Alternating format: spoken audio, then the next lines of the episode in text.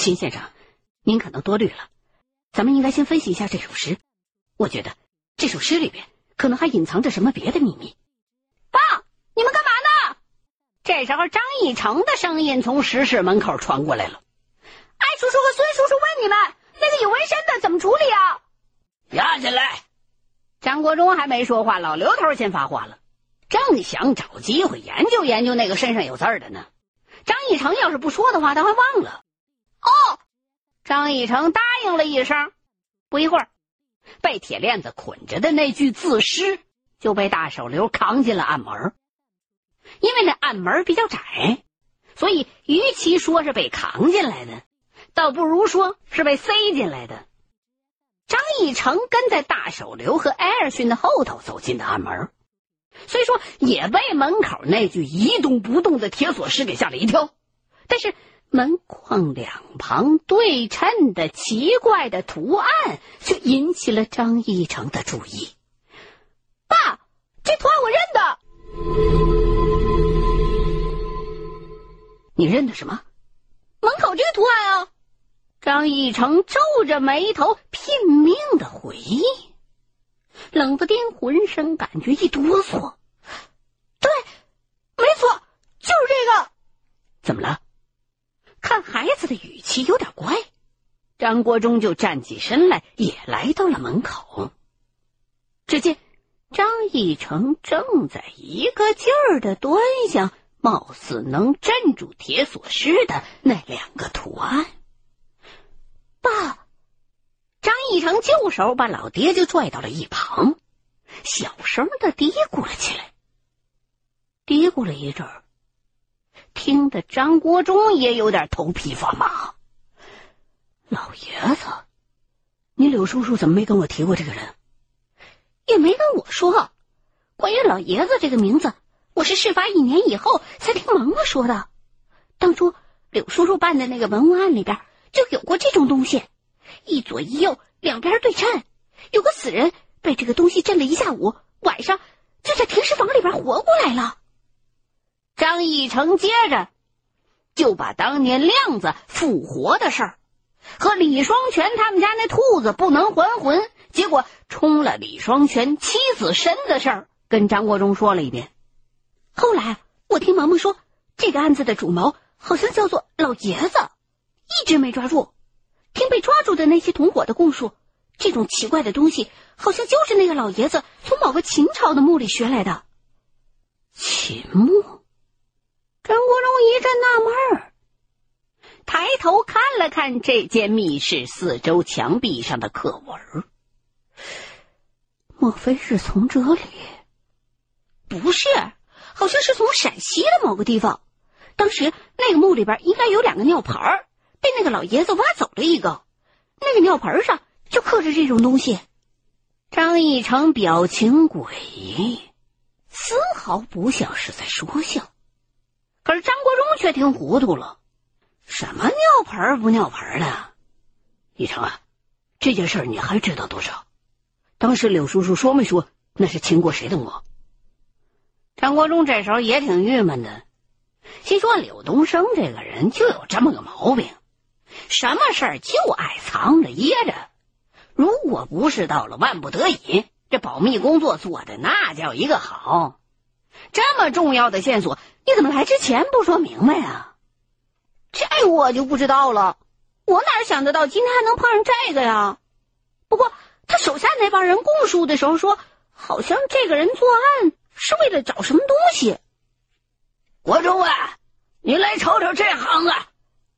这时候，老刘头已经解开了自尸身上的铁链子。此时此刻，这刚才还是活蹦乱跳的玩意儿，似乎越来越弱，趴在地上已经不能动了。听见老刘头这么一喊，张国忠赶忙走到了子尸的跟前。只见这玩意儿虽说已经没有铁链子捆着了。可依旧是趴在地上一动不动，不知道是被大手榴打的呀，还是这房间墙上的那些古怪的刻纹有着某些作用。这身上刻的什么东西啊？张国忠低下头，开始仔细的观察这个子师身上的刻纹。首先是看到他后背上有一道白刷刷的大口子，这明显就刚才被自己砍过的那个。而他身体上的那些字儿，大体上跟大手榴回忆的差不多，基本上可以确定是铁文，可是却不全认识。莫非？外头流失的那位，就是一成嘴里的老爷子。站起身来，张国忠一个劲儿的琢磨：戴金双、老爷子、青龙赤血阵、茅山术。霎时，张国忠恍然大悟：“师兄，我知道戴金双是谁了。”嗯，听张国忠这么一说，老刘头也是一愣：“怎么事？他他是谁？戴金双很可能就是茅山五子里的老四戴真云。”接着，张国忠就把柳东升几年前办的那个文物案，以及自己前不久在山东被袭击，本来对方完全有把握杀死自己，可是。发现自己腰中的掌教玉佩之后，却忽然离开的事儿，当着大家伙的面说了一遍。虽说秦葛和孙婷听着有点不明所以，可是老刘头却听得将信将疑。国忠啊，白铁竹镇留断巨尸的那个人，要真的是老四，他为啥杀廖家两口子？而且咱们茅山教有祖训，不让动墓葬。他要是还在乎掌教玉佩，为啥又违背祖训去当盗墓头子？啊，这年头修自行车都能糊口，他为啥去干那些损阴德的事儿，还杀了那么多人啊？呃，人可能总是会变的吧？老刘头这么一问，张国忠也是有点语塞了。既然王四照能为了钱当叛徒卖国弑兄，那戴真云恐怕也能为了钱铤而走险。那也不对呀，这个老爷子和戴金双要都真是老四戴真云一个人的话，那他本事肯定在你我之上啊。既然他能去英国，那肯定更能去香港。连咱俩都能在廖老头那儿蒙个几千万过来，凭他的本事，那随便怎么玩玩，千八百万是没问题的。他在大陆都被通缉了，还去山东作案，他犯不上啊。呃，你忘了梁小兰啊？我看廖少爷拍的那堆照片上，这两个人好像卿卿我我的，说不定他们两个人有奸情啊。这个戴金双拼命挣钱。是想讨梁小兰的欢心啊！你等等，你等等，你等等，你让我算算。听张国忠这么一讲，老刘头就掰着手指头算了起来：一五一十五二十，不对啊！国忠，梁小兰都六十多了，按钱元冠给的那个师徒合影上的面相看。戴金双要真是戴真云，到现在也应该七十多了。你说他们两个还能干那事儿吗？啊，这事儿应该没问题。孙婷虽说听了个不明不白，可是这时候碰上黄昏恋的问题，倒来了精神了。最近美国呀有一种新药叫维尔管，听说能让七十多岁的老人勃起。维尔管，这有这效果？啊，怎么卖？哎。这时候站在旁边的秦葛实在是听不下去了，十分故意的咳嗽了一声。张国忠这也才反应过来，你说当着孩子的面，一伙大人这研究什么呢？这是。我说你们也太能跑题儿了吧！我刚才说的明明白白的，那个老爷子的同伙供述说，他盗墓好像有目的，好像是找什么东西。你怎么搞到黄昏恋上去了？呃，目的，盗墓能有什么目的？张国忠一皱眉，看了看门口那儿镇住铁锁师的奇怪图案，莫非是为了这个？我觉得咱们应该在这挖一下。秦格始终坚持自己的观点。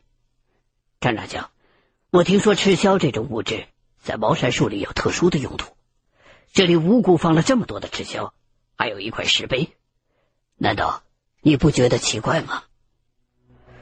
这，秦格这么一说，张国忠忽然就想起了当年李村那个埋赵乐的火赤渠。照道理说，赤霄，无论它在哪朝哪代，都是非常昂贵的矿物质，价格曾经一度超过黄金。赵乐的墓葬虽说事关后进宝藏，可是朱棣埋他的时候也仅仅是用土混合赤霄，而不是全都用赤霄。比起明朝来，秦朝的生产力应该落后很多呀，而这个墓室当中却弄了这么多的赤霄，莫非？也是为了埋藏什么东西，或者说，赤霄在秦朝还没那么昂贵。我挖开，这时候孙婷从自己的包里边拿出一把折叠铲来，二话不说就开始挖。没挖几下，就挖到了一块硬东西。大概又往下深挖了十几分钟，把周围的赤霄全都清理干净之后，只见一块一米见方的青石板从厚厚的赤霄层下渐渐的露了出来。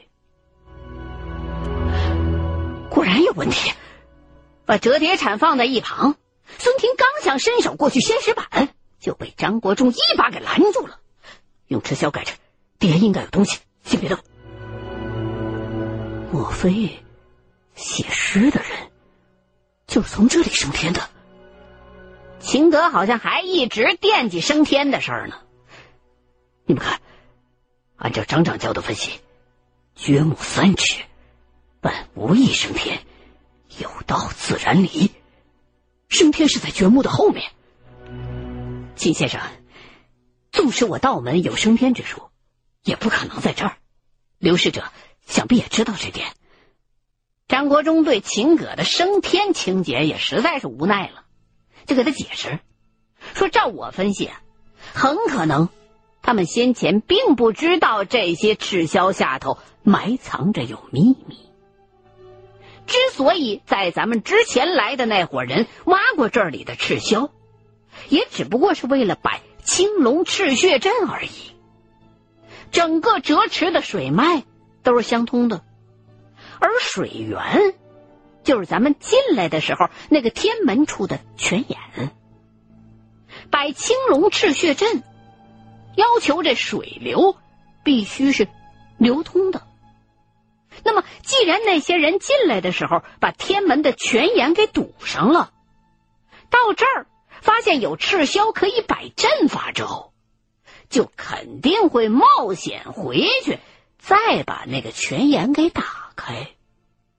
那首诗很可能就是那伙人冒险回去打开泉眼的时候留下来的。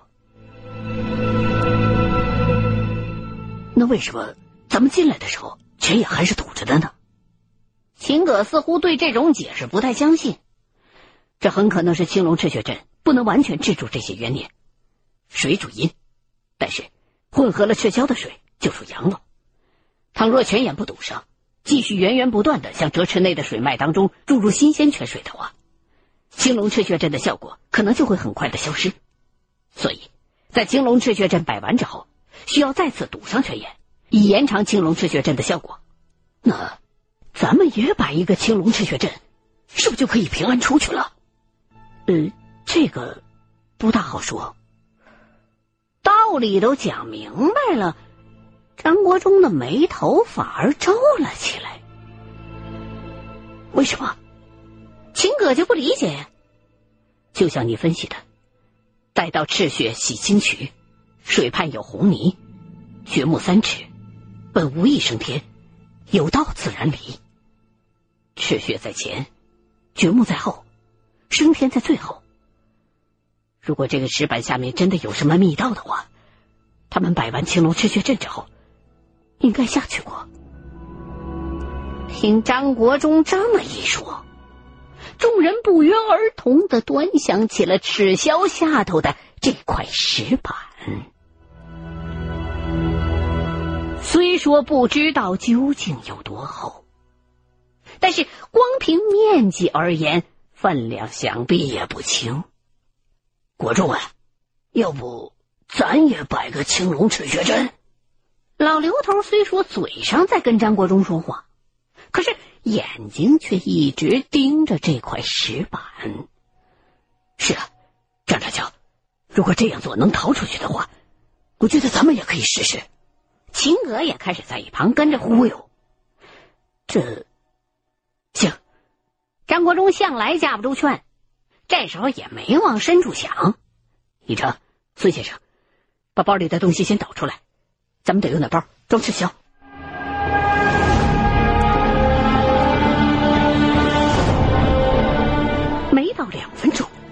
孙婷和张义成已经装了满满两大包的赤霄。哎，老弟，我等会儿从那个天井下去，游回到天门处，你们等我信号，然后就开始往池子里边倒赤霄。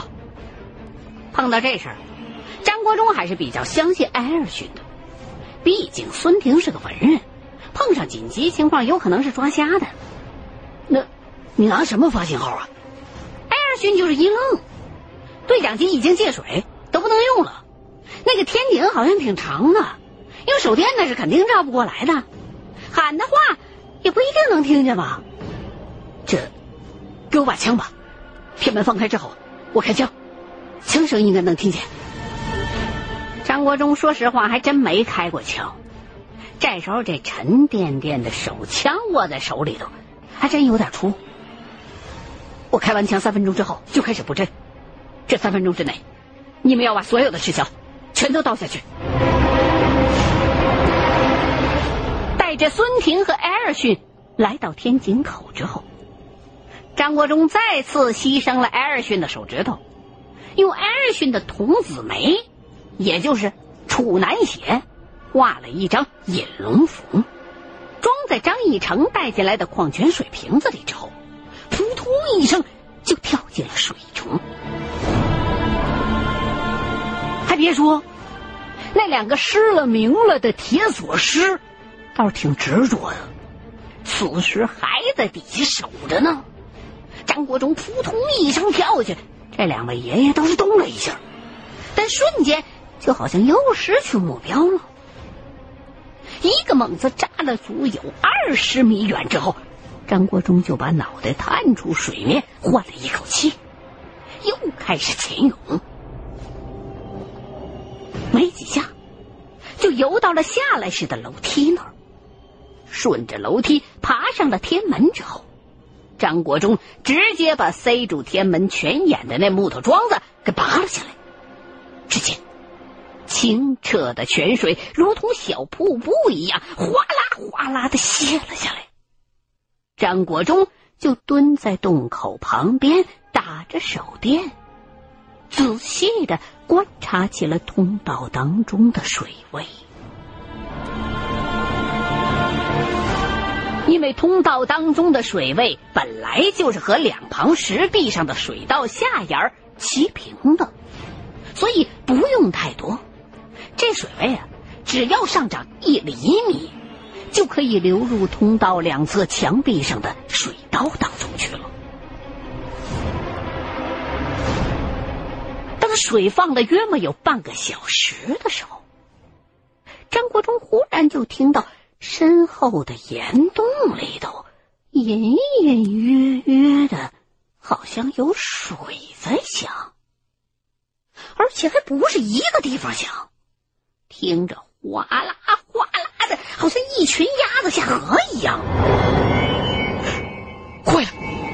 张国忠浑身一颤。这个洞里头，每个吊铁锁、石笼子的地洞都是有水道通着的，泉眼堵死了，水不流通了。这些东西好像还没什么，可是这泉眼一开，水一流通，难道那些东西会活过来？一想到这儿。张国忠赶忙打开保险，朝着天门处的通道口连放了两三枪，之后就开始掐表。而此时，通道的另外一端，艾尔逊一直趴在地上听着下头通道里的动静呢。一听到枪响，立马站起身来，就开始和孙婷往天井里边倒赤脚。不出两分钟，只见。天井下方的水面一片通红，就连水中的那两个黑爷爷也都被引过来了。时间一分一秒的过着，水道的这一端，张国忠身后头的水响越来越烈。说句实话。这时候，张国忠也有点沉不住气了。现在就自己一个人在下头，万一这阵没摆好，反而引来一群那东西，自己恐怕连尸首都找不着。